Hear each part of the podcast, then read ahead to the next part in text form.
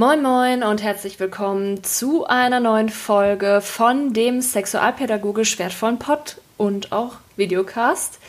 Ich bin Laura, bin zertifizierte Sexualpädagogin und hoffentlich bald auch Bachelor-Absolventin. Und heute stelle ich euch meine Bachelorarbeit vor. Weil sich das auch viele von euch gewünscht hatten, dachte ich, okay, mache ich mal eine Podcast-Folge dazu und erkläre euch einfach mal meine Bachelorarbeit. Ja, für meine Bachelorarbeit, in die man ja auch sehr viel Zeit und Liebe rein investiert, dachte ich, ich nehme mal ein Thema, was ein bisschen außergewöhnlich ist und das auch sehr, sehr spannend ist.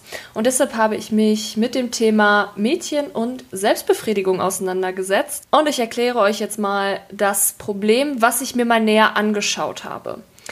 Und zwar ist es so, dass Selbstbefriedigung eigentlich etwas ist, was in unserer Gesellschaft auf jeden Fall sehr selbstverständlich ist.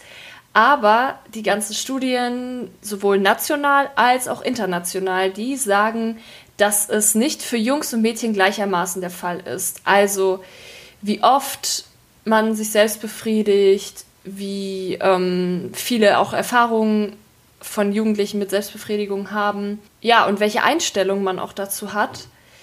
Das unterscheidet sich sehr nach dem Geschlecht.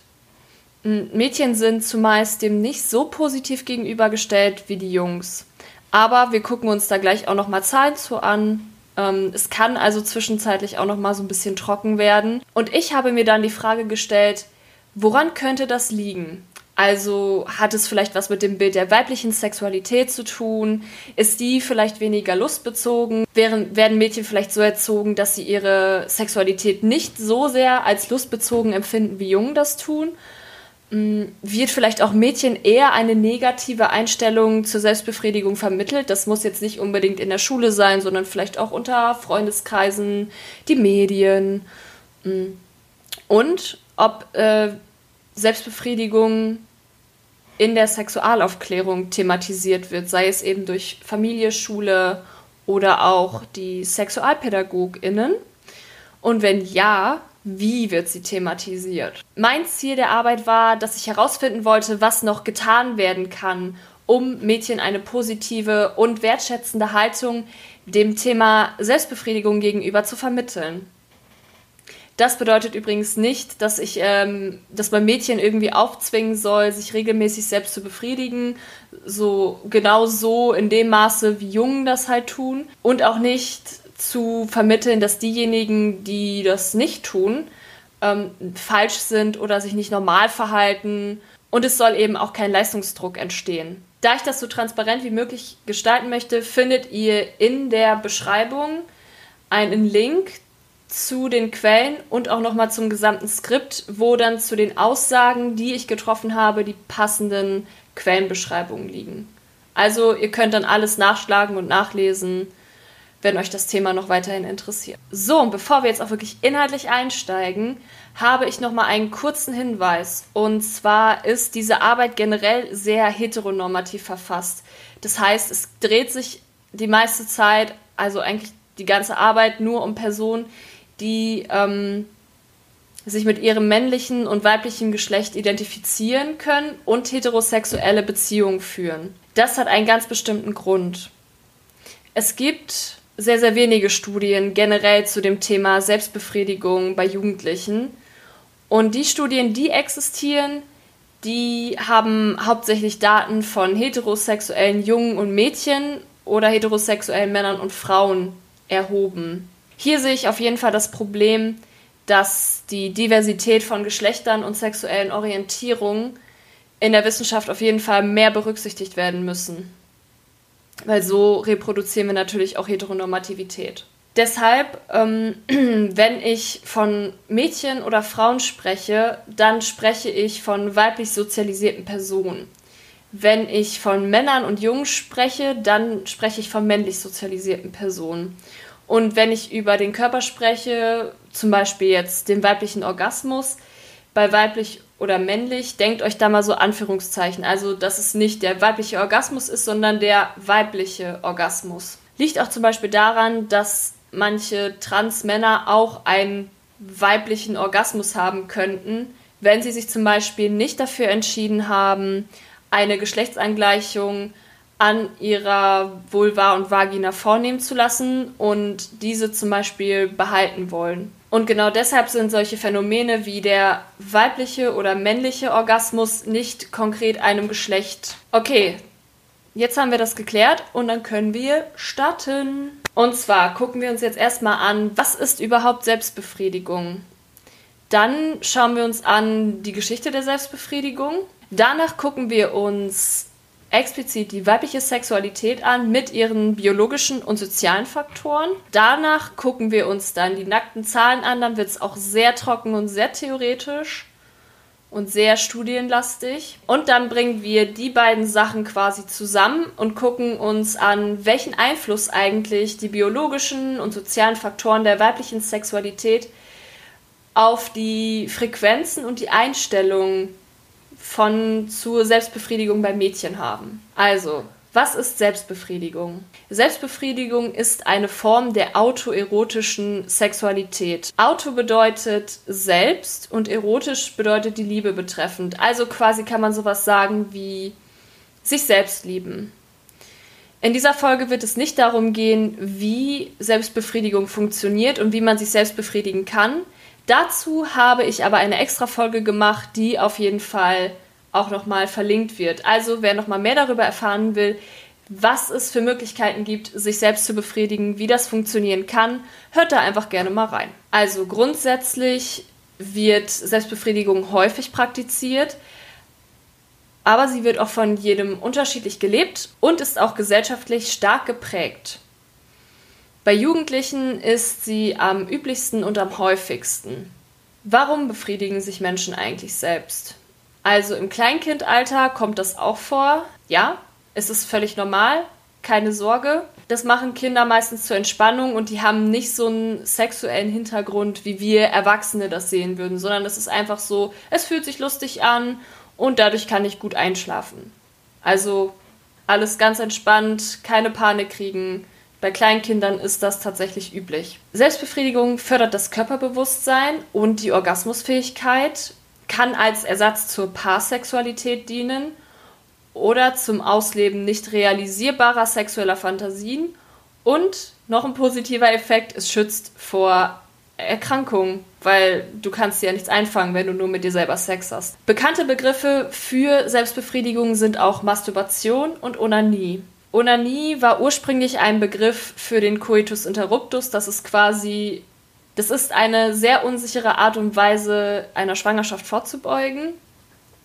Nämlich indem der Penis vor dem Orgasmus aus der Vagina rausgezogen wird. Masturbation hat unterschiedliche Übersetzungen. Also wie es übersetzt werden kann, ist nicht so ganz eindeutig, aber es gibt da drei unterschiedliche Übersetzungsweisen. Einmal mit der Hand erregen, Schändigung mit der Hand und Aufreizung des Männlichen.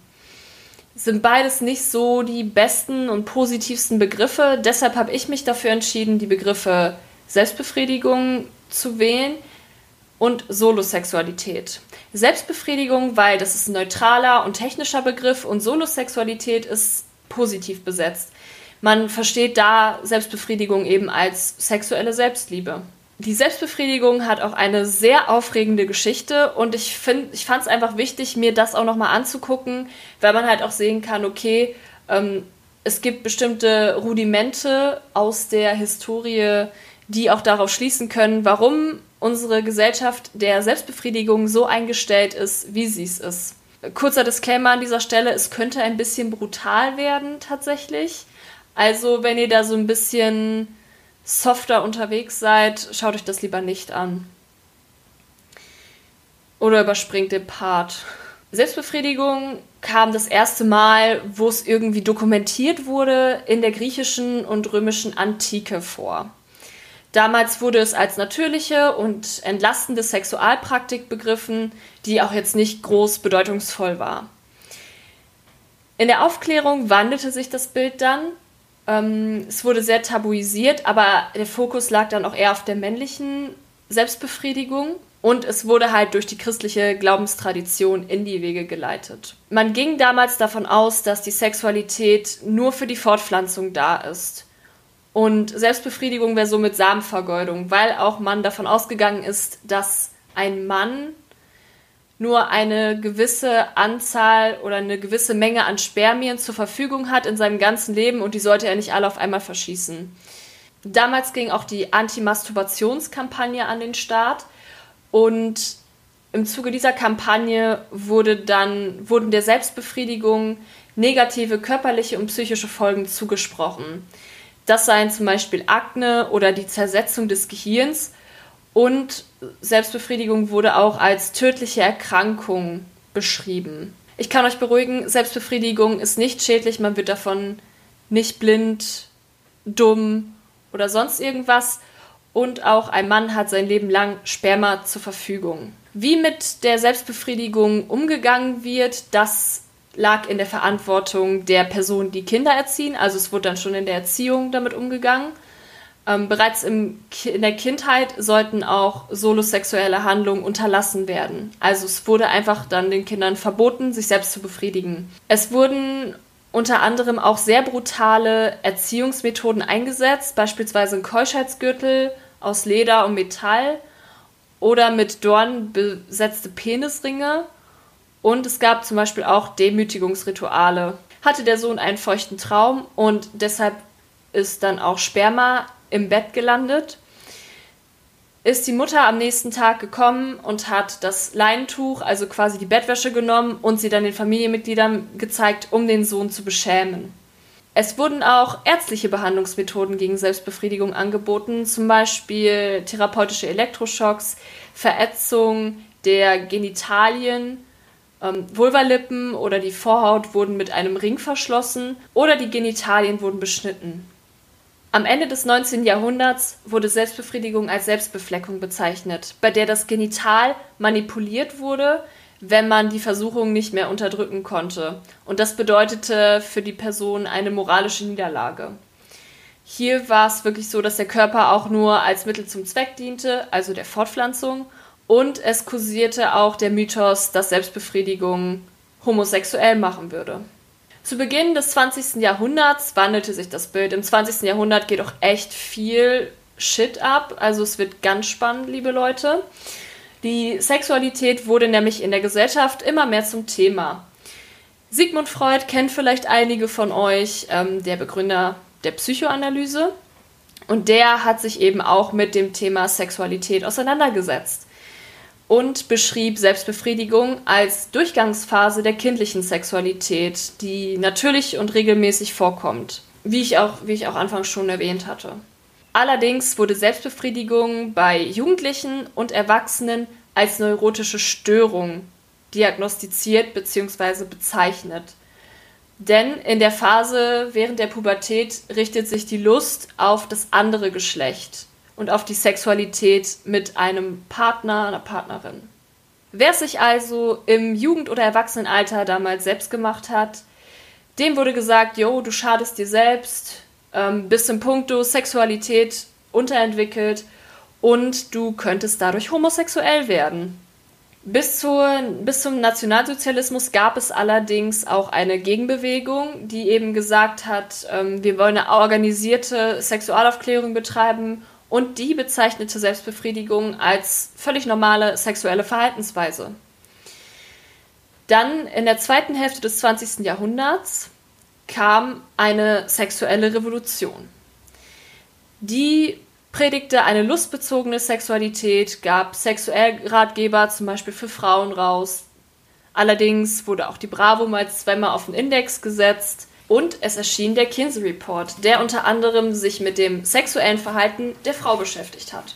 In diesem Report stehen erste Studien, die Erkenntnisse gebracht haben, die damals noch absolut nicht bekannt waren. Es war ein Riesendurchbruch und ein ganz großes Ding damals. Unter anderem steht da drin, dass 80% der männlichen und 60% der weiblichen Befragten Erfahrungen mit Selbstbefriedigung gesammelt haben. Es entstand auch ein neues Bild von Selbstbefriedigung und zwar das Bild als Ersatzbefriedigung. Also quasi, du machst es dir halt, wenn kein Partner da ist. Weiterhin war der Mythos, dass man eine begrenzte Anzahl an Spermien zur Verfügung hat, aktuell. Und Selbstbefriedigung galt jetzt nur noch als abnormal, wenn Erwachsene das regelmäßig betreiben. Im Wörterbuch zur Sexualpädagogik aus dem Jahr 1969 wurde Selbstbefriedigung als ich-süchtiges Scheinerlebnis, billiger Selbstbetrug und krankhaft beschrieben, wenn sie dem heterosexuellen Geschlechtsverkehr vorgezogen wird. Man merkt insgesamt gibt es sehr, sehr viele Ups und Downs in der Geschichte. Es hat sich vieles zu einer offenen Einstellung zum Thema Selbstbefriedigung entwickelt. Allerdings ist immer noch so ein negativer Beigeschmack vorhanden. Auch heute ist eine wertschätzende Haltung zur Selbstbefriedigung nicht für alle Kulturen, Religionen, Milieus und sozialen Gruppen selbstverständlich. Jetzt wissen wir auf jeden Fall Bescheid, wie es dazu gekommen ist, dass wir die Selbstbefriedigung so sehen, wie wir sie sehen. Und jetzt gucken wir uns die weibliche Sexualität genauer an.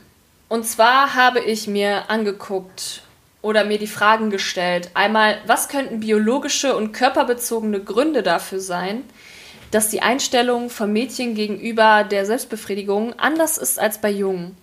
Und welche sozialen Einflüsse könnten da auch eine Rolle spielen? Und jetzt gucken wir uns einfach mal die biologischen Faktoren an. Wie wir ja schon in der Geschichte gesehen haben, war das Interesse am Körper des Menschen nur an der Fortpflanzung ausgerichtet. Also das Interesse galt nur den Geschlechtsorganen, die auch für die Fortpflanzung zuständig waren. Bei Frauen und Mädchen war das eben die Vagina und der Uterus. Große Denker aus der Historie, wie zum Beispiel Aristoteles und Freud, waren auch der Ansicht, dass Menschen ohne Penis kein vollwertiges Geschlechtsorgan besitzen. Freud sagte außerdem, dass Mädchen in ihrer Kindheit die Vagina nicht wahrnehmen und ihre Klitoris als verkümmerten Penis betrachten. Während der Pubertät wechselt dann quasi die erogene Zone von der Klitoris zur Vagina. Das bedeutet, als kleine Mädchen befriedigen die sich noch selber, indem sie ihre Klitoris stimulieren und im Jugend- und Erwachsenenalter wollen sie dann eben penetriert werden, heißt Penis in die Vagina. Und deshalb unterschied Freud auch zwischen einem klitoralen und einem vaginalen Orgasmus. Ja, die Idee stammt von Freud und Newsflash, er hatte niemals wissenschaftliche Belege dafür, die Leute haben es ihm trotzdem geglaubt und ihn hart dafür gefeiert. Tatsächlich ist es so, dass es aus physiologischer Perspektive nicht korrekt ist, zwischen einem klitoralen und einem vaginalen Orgasmus zu unterscheiden. Auch heute ist diese Unterscheidung zwischen dem klitoralen und dem vaginalen Orgasmus sehr aktuell und es besteht sogar eine Hierarchie, wo der vaginale Orgasmus über dem klitoralen steht und der richtige Orgasmus durch vaginale Penetration erfolgt. Dabei ist die Klitoris tatsächlich für den Orgasmus ein sehr, sehr wichtiges Organ. Die Existenz des G-Punktes oder der G-Zone ist auch bisher nicht wissenschaftlich belegt. Darüber kann man auch noch mal in einer anderen Folge ausführlicher sprechen. Das werde ich auch noch tun. Das würde jetzt halt absolut den Rahmen sprengen, über den G-Punkt und die G-Zone zu sprechen. Und den wissenschaftlichen Hintergrund, Fakt ist, es wurde wissenschaftlich noch nicht, noch nie hundertprozentig belegt. Ähm, es gab auch mal eine Analogie zwischen der Klitoris und dem Penis, dass halt gesagt wurde, ja, Klitoris und Penis sind ein sehr ähnliches Organ, beziehungsweise die Klitoris ist ein kleiner Penis. Das wurde in den 80ern wissenschaftlich wohl widerlegt. Die einzige Gemeinsamkeit, die zwischen der Klitoris und dem Penis bestehen, ist, dass sie bei sexueller Erregung irrigieren. Die Harnröhre verläuft außerdem auch durch den Penis und die Klitoris ist eigentlich undurchbrochen. Was so in Biologiebüchern abgebildet wird, gerade in der Schule, ist lediglich die Spitze der Klitoris. Der Großteil der Klitoris liegt im Innen. Ich blende euch jetzt hier mal ein Bild ein, wo ihr mal das große und ganze Gesamte der Klitoris sehen könnt. Und zwar seht ihr da einmal, dass es einen Klitorisschaft gibt und zwei Klitorisschenkel, die die Form eines umgekehrten Ys haben. Die Klitoris hat auch Schwellkörper und sie erreicht ihre Erektion innerhalb von drei Phasen. Und außerdem schwillen die Vulvalippen auf das Doppelte oder Dreifache an. Ja, tatsächlich, Menschen mit Vulva und Vagina können eine sichtbare Erektion bekommen. Dennoch ist es der Fall, dass die weiblichen Genitalien ein bisschen versteckter sind und eher im Inneren als im Äußeren liegen, wenn man das einfach mal vergleicht mit dem Penis, der eben beim Pinkeln angefasst wird, den man auch direkt sieht, wenn man runterguckt. Wir Menschen mit Vulva und Vagina müssen uns auf den Spiegel fast setzen, um wirklich mal das komplette Ganze sehen zu können von der Vulva. Ähm, und deshalb wird halt auch der Umgang anders gelernt und ausgeübt. Also das ähm, weibliche Geschlechtsteil besteht insgesamt aus drei Einheiten. Einmal der Vulva, das ist der äußere sichtbare Teil, wenn man sich auf den Spiegel setzt. ähm, dann die Vagina, das ist die Körperöffnung, die den inneren mit dem äußeren Teil verbindet. Und dann eben die inneren Organe wie Muttermund, Gebärmutter und Eierstöcke. Hier ist, hier ist nochmal eine Abbildung. Um das weibliche Genital zu benennen, werden am häufigsten die Begriffe Scheide und Vagina verwendet. Wer gerade gut aufgepasst hat, hat mitbekommen und hat dazugelernt, dass sich diese Begriffe allerdings nur auf die Körperöffnung bezieht, also quasi diesen Muskelschlauch, der das Äußere mit dem Inneren verbindet. Das bedeutet quasi, dass der äußere Teil, also die Vulva, sprachlich unsichtbar gemacht wird. Vulven sieht man in medizinischen Illustrationen, in erotischer Fotografie und Pornos auch, aber da sind dann eher wenig Einzelheiten sichtbar. Mitu Sanyal hatte mal eine Versuchsreihe mit Wissenschaftlerinnen gemacht. Die sollten mal jeweils einen Penis und eine Vulva zeichnen. Spannend dabei war es, dass sie den Penis problemlos zeichnen konnte, allerdings die Zeichnungen der Vulva nicht mal rudimentär waren. Natürlich spielt die Erziehung auch noch mal eine ganz große Rolle, wie wir unsere Geschlechtsteile und Genitalien wahrnehmen. Und in der, in der Erziehung wird meistens vermittelt, dass man eine Scheide oder eine Vagina hat und diese halt im Inneren liegt, schwer anzuschauen ist und ist alles ein bisschen komplizierter. In der Erziehung wird in der Regel auch nicht erwähnt, dass man eine Vulva hat mit Vulvalippen, also keine Schamlippen, sondern Vulvalippen, weil wofür sollte man sich schämen? Deshalb finde ich auch das Wort Schambehaarung so blöd. Und der Klitoris. Es wurden auch mal Eltern befragt, warum sie denn den Begriff Vulva nicht nutzen häufig wurde erwähnt, ähm, Eltern möchten gerne einen Begriff benutzen, der gebräuchlich ist, den zum Beispiel die Freundinnen kennen, die ähm, die Schüler kennen, sodass man sich halt untereinander verständigen kann. Manchen war es zu anstößend und polarisierend.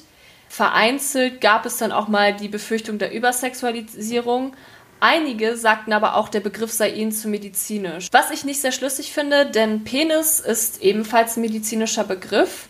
Der wird in der Medizin ja auch verwendet. Und da scheint es ja kein Problem zu sein. Der ist definitiv gängiger als der Begriff Vulva. Über den weiblichen Körper wird zumeist im Zusammenhang von Schwangerschaft und Geburt aufgeklärt. Also wo kommen die Babys her? Die Mama wird schwanger, dann gibt es die Embryo. Die Klitoris wird in den meisten Schulen und Biologiebüchern nicht vollständig benannt. Vielleicht, vielleicht äh, kennt ihr das auch unter dem Begriff Kitzler zum Beispiel. In der schulischen Sexualaufklärung werden als weibliche Sexualorgane die Eierstöcker, der Uterus und die Vagina benannt, weil die sind halt wichtig für Schwangerschaft und Geburt. Und dadurch, dass nicht über Vulven gesprochen wird, besteht die Möglichkeit, dass Mädchen ihre Genitalien als unnormal oder fehlgebildet betrachten. Ich kenne auch einige Beispiele aus meinem persönlichen Umfeld, wo Mädchen im Vertrauen darüber gesprochen haben, dass ihre Vulvalippen zu groß sind und sich davor schämen, sich ihr Genital von ihrem Freund ansehen zu lassen.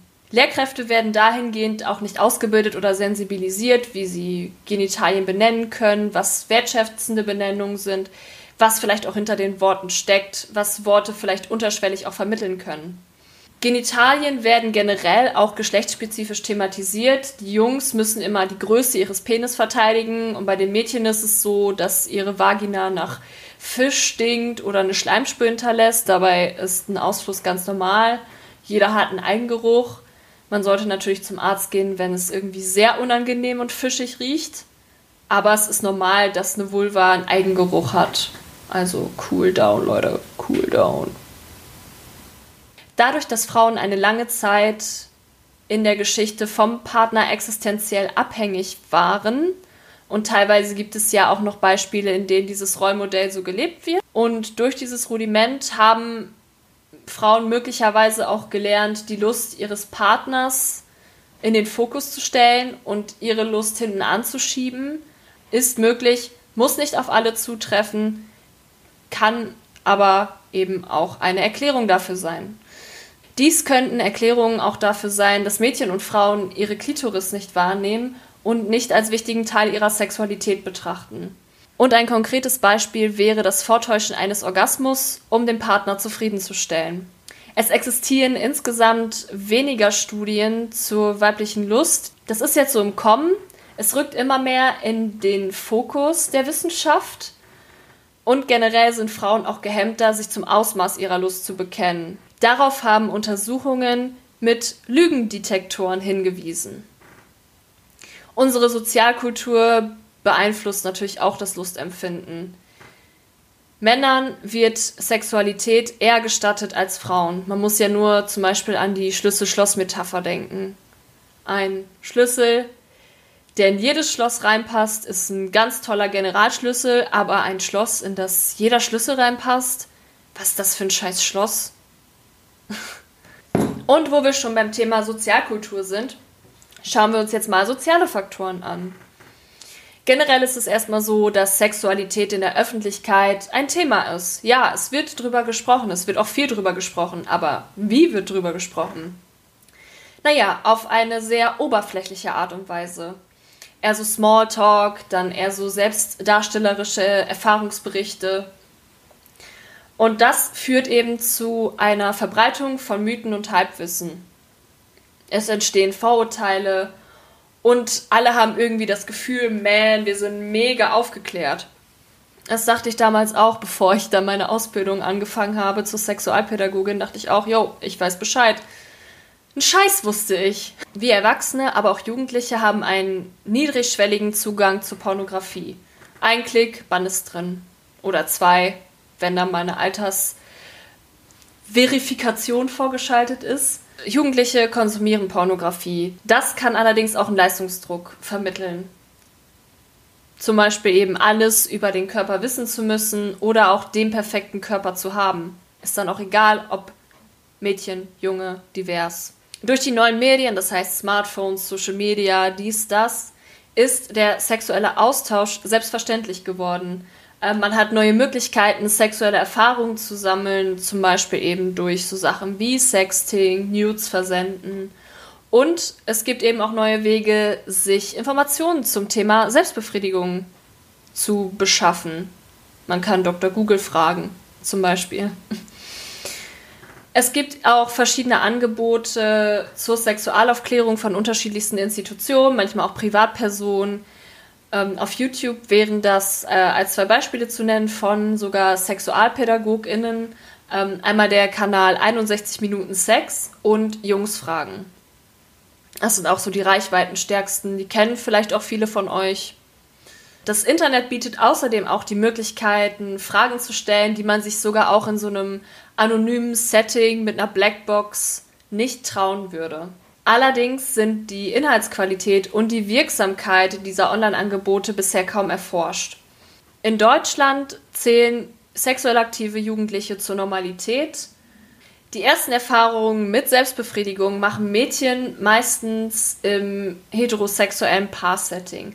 Aber immer mehr Mädchen entdecken die sexuelle Erregung und den Orgasmus führen mit sich vor einer Beziehung mit einem Jungen. Das bevorzugte Beziehungsmodell unter Jugendlichen ist die sukzessive oder serielle Monogamie. Das heißt, man hat eine Beziehung, beendet sie, hat dann die nächste Beziehung. Spannend ist, dass im Vergleich zu den 80ern eine geringere Offenheit gegenüber Nacktheit innerhalb der Familie existiert und es auch weniger offene und vertrauensvolle Kommunikation über Sexualität gibt. Allerdings gewähren Eltern ihren der Sexualität ihrer Kinder zunehmend mehr Lebensraum. Die vorrangigste Bezugsperson zur Sexualaufklärung für Mädchen ist die Mutter und Mädchen führen häufiger vertraute Zweierbeziehungen zum zur besten Freundin als Jungen. Also dienen auch die als Informationsquelle zum Thema Sexualität. Oft vermitteln Eltern geschlechtsspezifische Botschaften an Jungen und Mädchen. Jungen können sich gerne die Hörner abstoßen, Erfahrungen machen, während Mädchen sich doch eher sexuell zurückhalten sollten. Unter anderem kann der Grund dafür sein, ähm, dass eben die Angst vor einer ungewollten Schwangerschaft da ist. Allerdings lässt die Jugendstudie der BZGA darauf schließen, dass der Anteil der minderjährigen Eltern, also der Jugendlichen unter 18, die schwanger geworden sind, Kind bekommen haben, dieser Anteil beträgt weniger als 0,5 Prozent. Und im Verlauf der letzten Jahrzehnte geht die Anzahl der Jugendlichen, die nicht verhüten, immer weiter zurück. Mit der Sexualaufklärung ihrer Kinder fühlen sich viele Eltern überfordert und sind deshalb froh, dass sie es dann auch an die Schule abgeben können und finden deshalb auch Sexualaufklärung in der Schule wichtig. Aber auch viele Lehrkräfte fühlen sich mit dem Unterrichten von Sexualaufklärung nicht sicher. Deshalb freuen die sich auch, wenn dann SexualpädagogInnen oder externe Fachkräfte an die Schulen kommen und sich da dessen annehmen. Mm, die Kernthemen in Sexualkundeunterricht in der Schule sind einmal die Schwangerschaftsprävention, der heterosexuelle Geschlechtsverkehr und von ein Drittel der Pädagogen wird Selbstbefriedigung als wichtiges Thema empfunden. Also zwei Drittel finden es nicht wichtig. Sexualkunde wird wegen ihrer vorbeugenden Funktion gewürdigt. Also dadurch, dass ähm, sie dafür sorgt, dass die Leute nicht schwanger werden oder sich irgendwas einfangen. Deshalb fällt es Jugendlichen oft auch leichter, über Schwangerschaftsprävention zu sprechen oder den Akt der Zeugung als über Selbstbefriedigung. In vielen Aufklärungsmaterialien gibt es auch noch stereotype Darstellungen von männlicher und weiblicher Sexualität und im Subtext beziehungsweise unterschwellig werden Mädchen auch noch mal eher zu sexueller Zurückhaltung aufgefordert als Jungen. Gerade Jugendliche mit wenigen kulturellen, materiellen und sozialen Ressourcen haben ähm, Probleme in der Entwicklung ihrer Sexualität und benötigen da auch mehr Betreuung und mehr Begleitung. Jedes zehnte Mädchen hat keine Vertrauensperson der sie sexualitätsbezogene Fragen stellen kann. Insgesamt verändert sich die Haltung schon zur Selbstbefriedigung und zwar als eigenständige Sexualpraktik, die gleichgestellt ist mit dem Paarsex. Aber die Idee von der Selbstbefriedigung als Ersatzbefriedigung ist heute immer noch weit verbreitet. Tatsächlich machen es sich Menschen mit einem Partner, einer Partnerin häufiger selbst als Singles, denn die Selbstbefriedigung ist eine Tätigkeit, die zur sexuellen Praktik anregt und auch von anderen sexuellen Praktiken angeregt wird. Häufig wird der Selbstbefriedigung auch immer ein Zweck untergeordnet. In der Kindheit ist es eben so dieses Entspannen, Einschlafen, ähm, den Körper entdecken.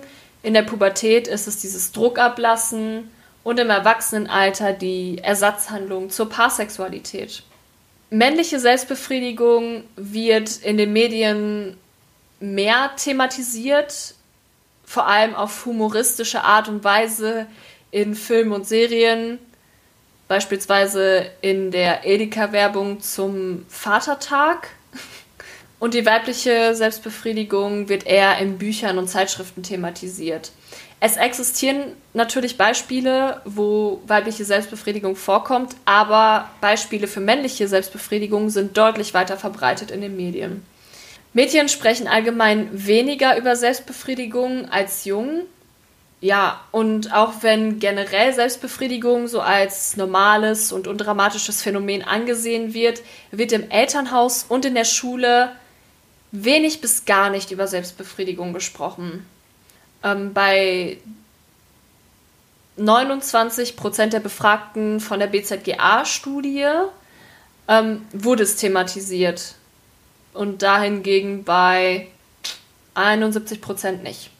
Aufklärungsmedien oder sexualpädagogische Aufklärungsmedien betonen meistens auch die positiven Aspekte von Selbstbefriedigung. Die hauptsächlichen Quellen, die genutzt werden, um sich über Selbstbefriedigung zu informieren, sind Medien und Gleichaltrige. Generell herrscht ein Spannungsverhältnis zwischen dem Stigma und der Lust. Für Mädchen ist es nochmal deutlich stärker als für Jungen. Viele Mädchen haben Schwierigkeiten, Selbstbefriedigung als etwas Natürliches zu akzeptieren. Und einige empfinden auch Schuldgefühle beim Thema Selbstbefriedigung. Das kann religiöse Gründe haben, teilweise aber auch geht es um die Qualität der Fantasien, die vielleicht als abweichend oder tabuisiert betrachtet werden von der Gesellschaft. Und jetzt gucken wir uns die nackten Zahlen dazu an. Also, welche Daten wurden zum Thema Selbstbefriedigung von Mädchen erhoben? Welche Forschungsergebnisse gibt es dazu? Hm, wie hoch ist dieser Geschlechterunterschied wirklich? Und ich habe mir vor allem auch nochmal die Einstellungen von Mädchen zum Thema Selbstbefriedigung angeguckt, weil ich einfach wissen wollte, ähm, ob es da vielleicht auch irgendwelche Hinweise gibt, wie dieser Geschlechterunterschied zustande kommt. Weil wir wollen ja auch wissen, was sind die Hintergründe? Wie kommen die Zahlen zustande? Ich habe mir dafür fünf Studien angeguckt. Fünf Studien. Und in drei von fünf Studien wird Selbstbefriedigung als Themenabschnitt behandelt und zwei davon beschäftigen sich hauptsächlich mit dem Thema Selbstbefriedigung. Jetzt wird's trocken. Also das Alter der ersten Selbstbefriedigung bei Mädchen liegt ungefähr zwischen 13 und 15 Jahren. Bei den Jungen sind es 12 Jahre und früher. Ähm, einige haben allerdings auch schon Erfahrungen mit Selbstbefriedigung in der Kindheit gesammelt, aber sie nicht als sexuell wahrgenommen oder gedeutet. Also die wussten nicht, dass das irgendwie eine sexuelle Handlung war. War, aber hat Spaß gemacht, war cool. Nice. Es haben ungefähr 43 bis 66 Prozent der Mädchen Erfahrungen mit Selbstbefriedigung und dagegen 97 Prozent der Jungen. Bis zum Alter von 18 Jahren haben mindestens 50 Prozent der Mädchen Erfahrungen mit Selbstbefriedigung gemacht. Es gibt aber auch noch mal eine andere Studie, die von deutlich höheren Anteilen spricht. Zwischen 1935 und 1994 war ein deutlicher Anstieg der Erfahrungen mit Selbstbefriedigung von Mädchen erkennbar. Also der Geschlechterunterschied oder der sogenannte Gender Gap verringert sich langsam, also es nähert sich immer mehr an. Die Erfahrungen mit Selbstbefriedigung sind unabhängig von der Herkunft oder dem Migrationshintergrund, aber innerhalb der Bildungsschichten sind sie unterschiedlich. Bildungsferne Schichten oder Personen, Mädchen mit mittlerem Bildungsniveau haben deutlich weniger Erfahrung mit Selbstbefriedigung als diejenigen mit Abitur oder Hochschulabschluss. Die erste sexuelle Aktivität ist bei den Jungen die Selbstbefriedigung und zwar bei 93 Prozent beim Mädchen ist es die Paarsexualität und zwar bei 45 Prozent. Okay, wie oft Mädchen das sich selbst machen, diese Zahlen sind seit 94 konstant geblieben. Also es ist nicht häufiger geworden seitdem. 70 Prozent der Jungen befriedigen sich regelmäßig, bei den Mädchen sind es 32 Prozent. Durchschnittlich haben sich ähm, die Jungen in den letzten vier Wochen 16 Mal selbst befriedigt und die befragten Mädchen fünfmal. Generell fangen Jungen eher an mit Selbstbefriedigung und praktizieren es öfter, deshalb haben sie auch mehr Erfahrung damit.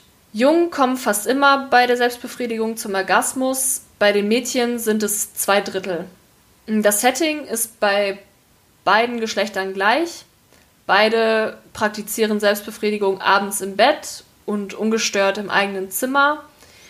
68% der Jugendlichen haben Erfahrung mit Pornografie gesammelt, aber 15% der Mädchen, die sich aktiv selbst befriedigen, nutzen Pornos zur Stimulation. So viel jetzt erstmal zu den Zahlen. Gucken wir uns die Einstellungen an der Mädchen und ein bisschen auch der Jungen. Für Jungs ist Selbstbefriedigung normal. Mädchen sind da sehr unterschiedlicher Meinung. Es wird auch gesagt, die Einstellungen sind heterogen. Ein Drittel der Mädchen empfindet Selbstbefriedigung als positiv und natürlich, ähm, aber es existieren eben auch Aussagen wie dirty oder kind of lesbian, also etwas, was Mädchen vielleicht nicht machen oder heterosexuelle Mädchen nicht machen.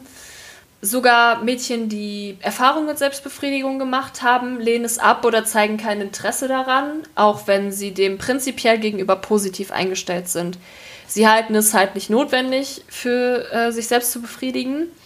Sie verspüren kein Verlangen oder finden die Vorstellung, sich selbst zu erkunden, fremd und unangenehm. Oder sie sind einfach der Meinung, ähm, sexuelle Befriedigung was habe ich damit zu tun? Mein Freund ist dafür zuständig. Einige hatten es ausprobiert und fanden es auch unbefriedigend. 10% findet die Vorstellung, sich selbst zu befriedigen, eklig. Manche Mädchen unterdrücken auch die Lust, sich selbst zu befriedigen, weil sie Angst haben, von Familienmitgliedern erwischt zu werden. Das kann einerseits religiöse Gründe haben oder auch, dass Sexualität im Familienhaushalt tabuisiert wird. Manche gaben auch an, unerfahren mit dem Thema Sexualität zu sein, weil in ihrem familiären Umfeld die weibliche Sexualität tabuisiert wurde. Insgesamt kann man sagen, je älter die Mädchen werden, desto positiver die Einstellung, desto weniger werden die Einstellungen negativ. Dann wurde auch nochmal nachgefragt, warum sich Mädchen selbst befriedigen. Hauptsächlich wurde Entspannung und Stressabbau genannt. Allerdings tauchte auch wieder das Motiv der Ersatzbefriedigung auf. Manche bezeichneten sie sogar als Verzweiflungstat. Also wenn man es richtig nötig hat und kein Typ am Start ist, dann muss man halt Hand anlegen. Sowohl Jungen als auch Mädchen haben einen unbefangenen Umgang mit dem Orgasmus in der Selbstbefriedigung. Der Orgasmus dient als Maßstab für sexuelle Befriedigung die Jungen kommen beim Paarsex fast immer zum Orgasmus. Bei den Mädchen sind es lediglich 50 Prozent. Es gibt auch Studien, die sprechen nochmal von deutlich geringeren Zahlen, von 10 bis 20 bis 30 Prozent. Also, wenn ihr beim vaginalen Geschlechtsverkehr nicht zum Orgasmus kommt, kein Stress, das ist nicht unnormal, das ist üblich, das ist voll okay. Eher für Jungen ist der Orgasmus das Ziel gelungener Paarsexualität und bei Mädchen ist eher die emotionale Nähe, die Liebesgefühle und die Zärtlichkeit sind da wichtig.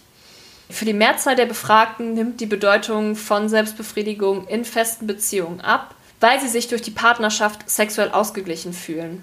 Sowohl Jungen als auch Mädchen ziehen dem Paarsex der Selbstbefriedigung vor. Tatsächlich, viele Mädchen schätzen den Paarsex ohne Orgasmus mehr wert als die Selbstbefriedigung mit Orgasmus. So viel zu den Daten und Zahlen. Jetzt bringen wir das doch beides alles mal zusammen und ich habe im nächsten Kapitel versucht zu erklären, welche Faktoren diese Zahlen bedingen.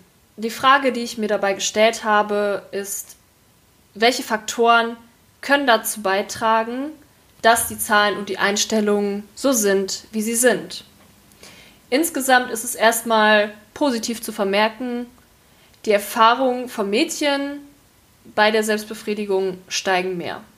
Das kann Gründe haben wie größere sexuelle Neugierde, größeres sexuelles Selbstvertrauen, erhöhte Körperbewusstheit, stärkere und stärkere sexuelle Autonomie. Allerdings verändert sich die Frequenz nicht und sie ist immer noch sehr unterschiedlich zwischen Jungen und Mädchen. Wie bereits angesprochen, hat die Geschichte mit Sicherheit dazu beigetragen, dass der Fokus der weiblichen Geschlechtsorgane auf die Teile liegt, die halt zur Reproduktion, also zur Fortpflanzung wichtig sind.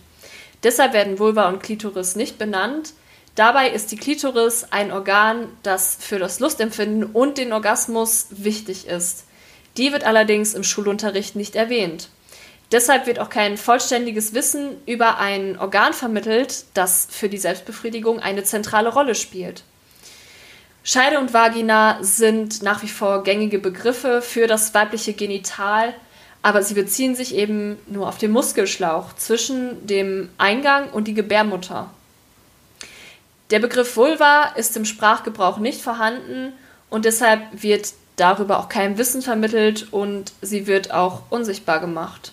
Mädchen kann dadurch eben auch vermittelt werden, dass die Vulva kein Geschlechtsorgan oder Körperteil ist, mit dem Mädchen sich auseinandersetzen müssen oder sollten.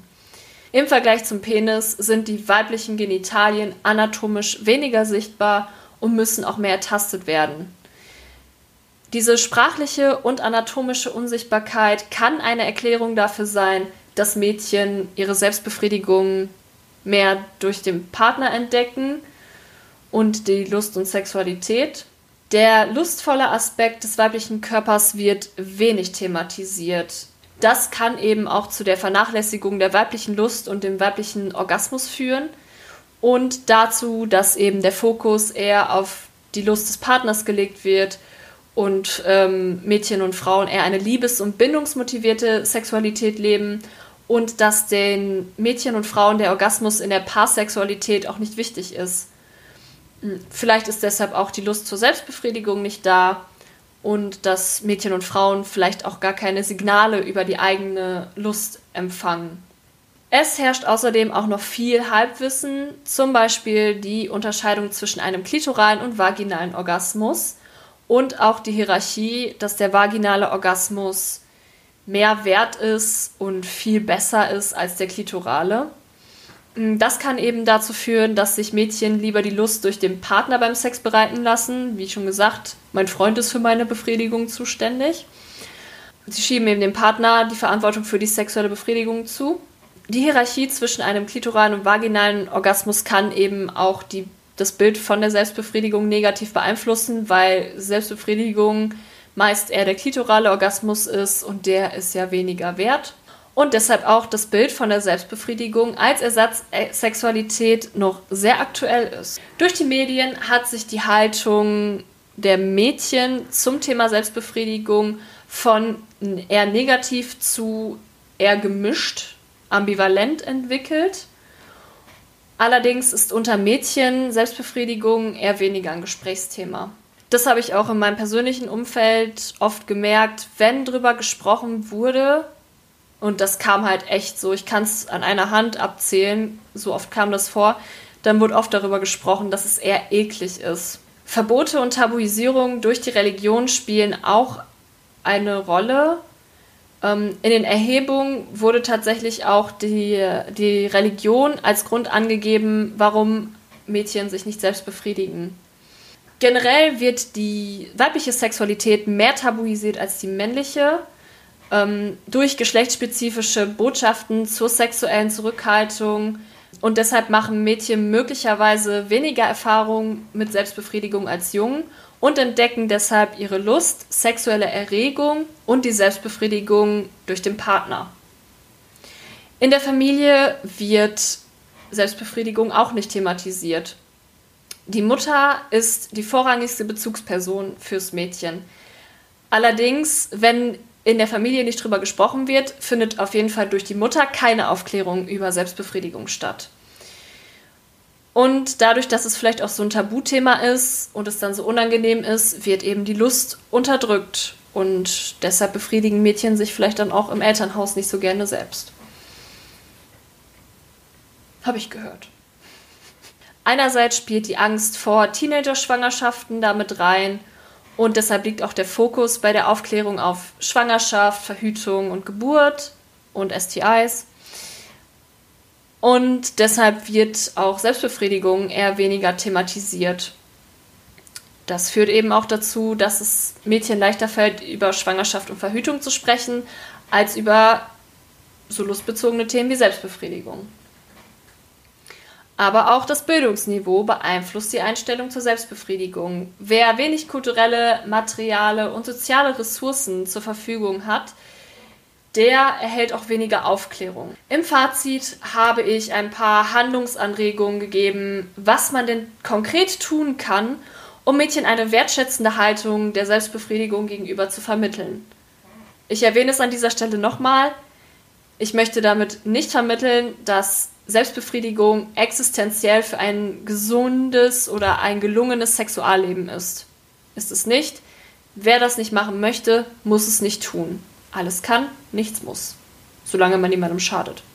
Die Sexualpädagogik leistet auch schon einen Beitrag dazu, zu einer positiven Haltung, zum Beispiel indem es positive Erwähnungen von Selbstbefriedigung in Aufklärungsmedien gibt. Aber die Schule und das Elternhaus haben einen sehr, sehr wichtigen Einfluss auf die Kinder. Deshalb ist es auch da wichtig, dass die sich diesem Thema annehmen. Sprich, die Vermittlung von vollständigem Wissen zu Genitalien, gerade insbesondere Vulva und Klitoris, dass der Mythos der Unterscheidung und Hierarchie von ähm, dem klitoralen und vaginalen Orgasmus angesprochen und aufgelöst wird und einmal, dass Genitalien korrekt benannt werden und auch für mehr Sichtbarkeit gesorgt wird, so dass Mädchen eine wertschätzende Haltung ihrem eigenen Körper gegenüber entwickeln können. Es gibt auch einen umfassenden Begriff für das gesamte weibliche Genital, das von der Psychotherapeutin und Sexualpädagogin Ella Berlin geprägt wurde, und zwar die Vulvina. Außerdem sollte Mädchen vermittelt werden, dass auch ihre Sexualität lustbezogen ist und auch lustvoll sein darf. Außerdem müssen Handlungen unternommen werden, die Selbstbefriedigung als gleichwertig zum Geschlechtsverkehr anerkennen. Das heißt, ihr werden neue Funktionen zugeschrieben und im Idealfall auch Funktionen, die die Paarsexualität nicht erfüllen kann, sodass sie auch so einen gleichen Stellenwert haben. Wo sie dann sagen, yo, ähm, in der Paarsexualität bekomme ich das nicht, aber hey, dafür in der Selbstbefriedigung und deshalb lohnt sich das voll. Zum Beispiel, dass man sich selbst etwas Gutes tut und man sich selbst mit der eigenen Lust auseinandersetzt. Da auch des Öfteren religiöse Hintergründe genannt wurden, wäre es vielleicht auch nochmal hilfreich, sich das Konfliktfeld zwischen Religion und Sexualität genauer anzuschauen. Das heißt, man setzt sich mit den Wertehaltungen der jeweiligen Religion auseinander und auch dem Wandel dieser Werte und verschiedenen Interpretationen von religiösen Schriften. Denkbar wären auch konkret kooperative Bildungsangebote zwischen Sexualpädagoginnen und religiösen Institutionen. Wünschenswert wäre es, Aspekte von Sexualaufklärung ohne präventive oder vorbeugende Funktion genauso zu würdigen wie eben Schwangerschaftsvorbeugung, Vorbeugung von STIs und so weiter. Die Sexualpädagogik kann da auch nochmal einen großen Beitrag leisten, indem sie Bildungsangebote für Eltern und Lehrkräfte anbietet, die sich mit den Themen über Sexualität sprechen und Sexualität von Mädchen auseinandersetzen. Somit kann Eltern die Unsicherheit genommen werden, die sie in der Sexualaufklärung ihrer Kinder haben. Und Eltern können auch nochmal für die unbewussten Aufklärungsbotschaften sensibilisiert werden, die möglicherweise die Entfaltung der Sexualität ihrer Kinder einschränken könnten. Außerdem natürlich ganz wichtig, und das können wir alle tun, Vorbildsfunktion, offener mit dem Thema umgehen, sich mit dem Thema auseinandersetzen, Wissen verbreiten. Außerdem wäre es für sexualpädagogische Fachkräfte auch nochmal wichtig, sich zu überlegen, welchem Raum gebe ich dem Thema Selbstbefriedigung und auch nochmal die eigene Haltung und das eigene Verständnis von Selbstbefriedigung zu reflektieren. Last but not least benötigt Selbstbefriedigung auch mehr Raum in der sexuellen Bildung und in der begleitenden Forschung und dass auch in der Forschung der Fokus mehr auf geschlechtsspezifische Solosexualität gelegt wird. Und natürlich, dass nochmal mehr queere Daten erfasst werden. Dankeschön! Ja. Ähm, das war's mit der Folge. Das war das ganze Wissen. Das war meine Bachelorarbeit. Habt ihr ähnliche Erfahrungen zum Thema Selbstbefriedigung gemacht? Ähm, könnt ihr zu einigen Punkten relaten? Könnt, müsst ihr einigen Punkten vehement widersprechen? Lasst es mich wissen. Ich freue mich gerne in den Austausch zu gehen, antworte euch da auch sehr, sehr gerne. Gebt mir mal eine Rückmeldung, wie hat euch diese Folge gefallen? Und dann würde ich sagen, bis zur nächsten Folge. Bye.